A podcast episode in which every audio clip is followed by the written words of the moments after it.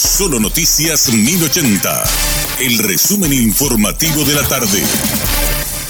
Hola, soy Richard Toñanes y este es el resumen informativo de la tarde. Una adolescente falleció este lunes por supuesta explosión de un vapeador en Lambaré. Sobre el caso, la doctora Rocío Bogado, jefa de pediatría del Hospital de Lambaré, mencionó que la joven tuvo un trauma de tórax mixto, el cual le produjo un shock hipovolémico que probablemente fue la causa de muerte. La profesional expresó que también se le realizó al adolescente la transfusión a causa de la pérdida de mucha sangre. Clínicamente ella tuvo un, trauma de tórax mixto y eso le produjo un shock hipovolémico que probablemente fue la causa de muerte. Si bien el, personal de salud, acá lo, principal y lo prioritario siempre es la vida del paciente. interno, Probablemente porque por la boca al ingreso ella ya tenía eh, una hemorragia bien activa, ¿verdad? Entonces los médicos y el personal sanitario estuvo prácticamente más de, de dos horas encima del paciente. Si bien la reanimación fue casi más de una hora y media más o menos lo que estuvieron frente a la paciente. Incluso recibió transfusión sanguínea ya que muchísima sangre perdió, ¿verdad?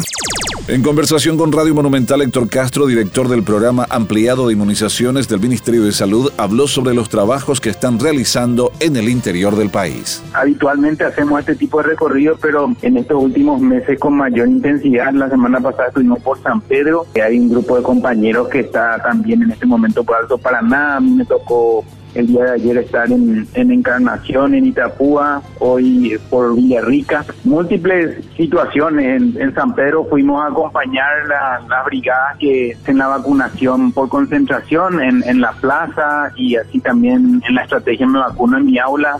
Agradecerle a los docentes que nos estaban apoyando en una escuela en particular y hablar también con los líderes vecinales sobre lo que es la vacunación. En Encarnación acompañamos la apertura de una cámara frigorífica que, que va a permitir a esa parte del país albergar un millón de dosis es un hecho histórico también para nosotros, sobre todo fortalecer la cadena de frío en vacunación y así también descentralizar. Creo que eso eh, también está superando brechas históricas y llegando a una equidad tan, tan importante en salud pública, sobre todo en vacunas. La patrulla caminera informó que hasta el jueves los conductores tienen tiempo para renovar la habilitación municipal de sus rodados. A partir del viernes demorarán los vehículos que tengan dicha documentación vencida. La multa para esta infracción es de cinco jornales mínimos que equivaldría a unos 490 mil guaraníes y posteriormente la demora del automóvil.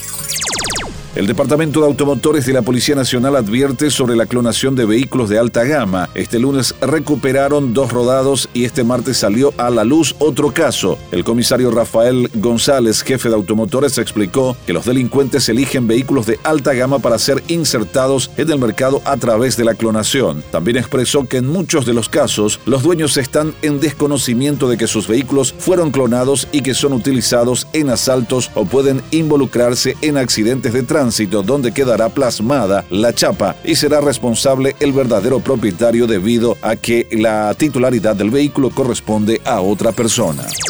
La Dirección de Meteorología informó que esta semana será muy cambiante en cuanto a la temperatura. Carlos Santa Cruz, pronosticador, indicó que ayer tuvimos un ambiente bastante agradable, mientras que para hoy se prevé el ingreso de un frente frío con lloviznas en el transcurso de esta tarde y noche. Mañana miércoles la mínima rondaría los 10 grados, expresó. Asimismo dijo que a partir de la tarde del jueves tendremos el aumento de la temperatura en torno a los 24 grados, para el día sábado máximas que rondarían los 30 hacia el final del día y amanecer ser del domingo la temperatura descenderá nuevamente a los 10 grados centígrados, indicó.